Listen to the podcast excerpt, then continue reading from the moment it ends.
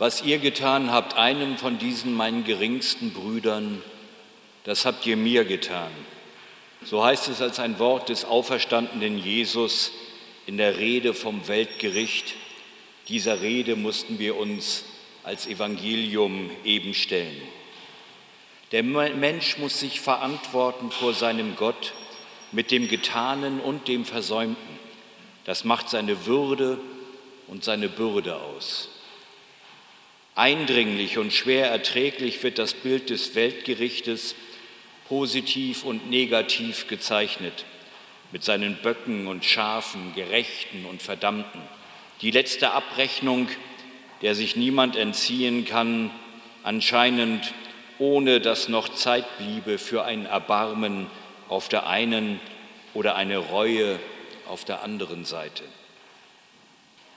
Matthäus hat hier einem gänzlich anderen Jesus die Worte vom Gericht in den Mund gelegt der Bruder der Menschen, der Freund der Zöllner und Sünder, ist nicht mehr zu erkennen. Es bleibt aber der Auferstandene, der so hart spricht, zugleich derjenige, der Kinder in den Arm nahm, Menschen aufrecht gehen ließ, Schuld vergab. Es bleibt Gott, der Gott, den Jesus verkündete, der seine verlorenen Kinder mit offenen Armen empfängt, der Gedanken des Friedens über seine Menschen denkt und nicht des Leides, auf das Zukunft und Hoffnung entstehen. Das hilft, mich meiner Verantwortung für meine geringsten Brüder und Schwestern zu stellen. In der letzten und in dieser Woche zeige ich meinen Konfirmandinnen und Konfirmanden den Film Luther, Untertitel Er veränderte die Welt für immer. Und darin die Szene, wie Luther verzweifelt seinem Beichtvater Staupitz berichtet, er wünsche sich, es gäbe keinen Gott.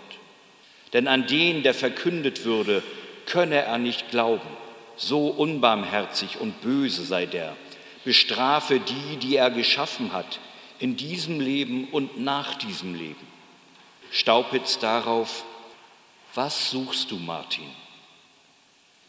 einen barmherzigen Gott, einen Gott, der mich liebt und den ich lieben kann, antwortet Luther.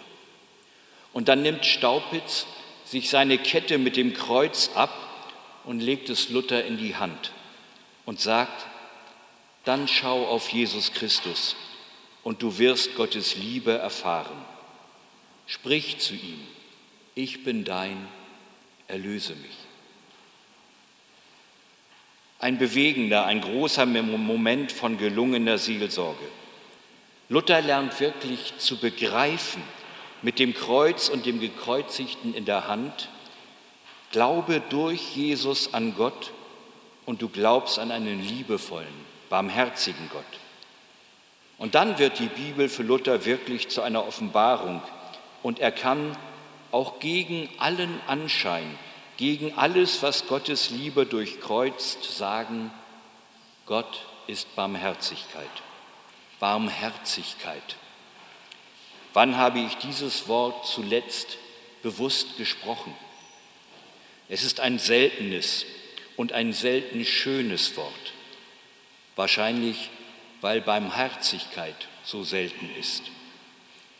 Barmherzigkeit aber ist zunächst eine menschliche Regung, und sie ist umstritten.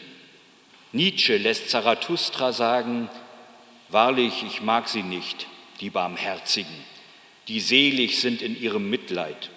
Zu sehr gebricht es ihnen an Scham. Denn dass ich den Leidenden leiden sah, dessen schämte ich mich um seiner Scham willen. Und als ich ihm half, da verging ich mich hart an seinem Stolze.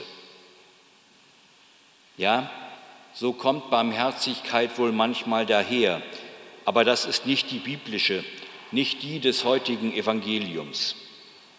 Sie kommt nicht als ein Almosen von oben herab, vielmehr ist sie das tiefe Gefühl, mit dem ein Mensch sich hineinversetzt in die Notlage eines anderen, sich mit ihm identifiziert, sein Fleisch und Blut ist. Und als solche ist sie zugleich die Handlung, die aus der Not heraushilft. Hörte der alte Israelit das hebräische Wort für Barmherzigkeit, Rachem, dann konnte er Mutterleib und Gebärmutter, dann konnte er Liebe und Erbarmen und sogar ein wenig Morgenröte mithören. All das gehört zum hebräischen Stamm des Wortes von der Barmherzigkeit. Dort, wo das Leben entsteht, wo Neues beginnt, Lebenschancen durchscheinen und Lebensnot ruft, dort will auch die Barmherzigkeit zu Hause sein.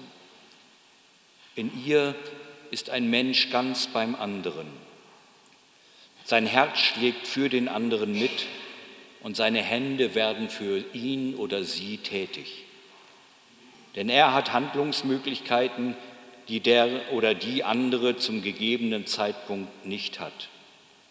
Er tut Notwendiges und Notwendendes und ist damit so ganz bei Gott.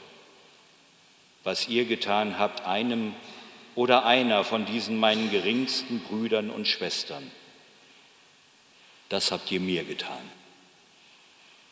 Amen.